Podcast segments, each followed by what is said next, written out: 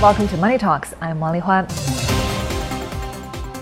Have you caught them all yet? Pikachu and his pals from the Japanese video game series Pokemon have just celebrated their 25th birthday. The Virtual Buddies are a global phenomenon and now is the world's most valuable media franchise. Ying Junyi tells us more.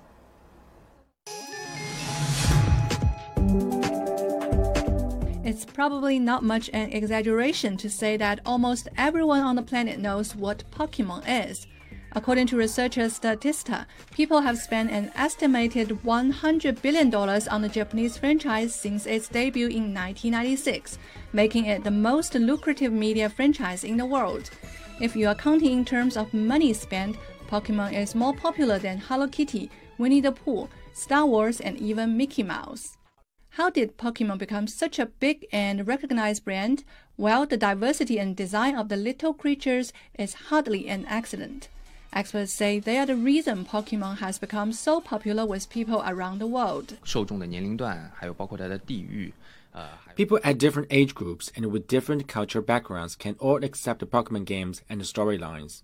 Its character designs also appeal to many different people's perception of what is cute.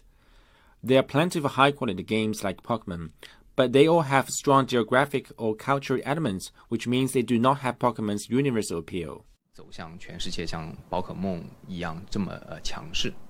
Like other top-grossing media franchises, Pokemon has made its money on merchandising, license deals, and retail sales. Socks, stationery, shoes. You can find Pikachu on everything.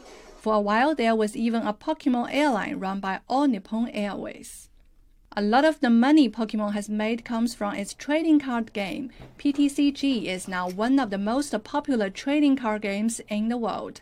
A 1999 US first edition of the set recently sold for some $400,000 at auction. Longtime player Wang Liangji attributes PTCG's success to its character design as well as to the Pokemon Company's marketing strategy. 因为我也去国外去玩 ，I have attended official PTCG competitions in Japan, and unlike other trading card competitions, you see many parents and their children playing the game together. In the past few years, the game has been targeting the middle aged as consumers, encouraging them to communicate with their kids via PTCG, and it worked.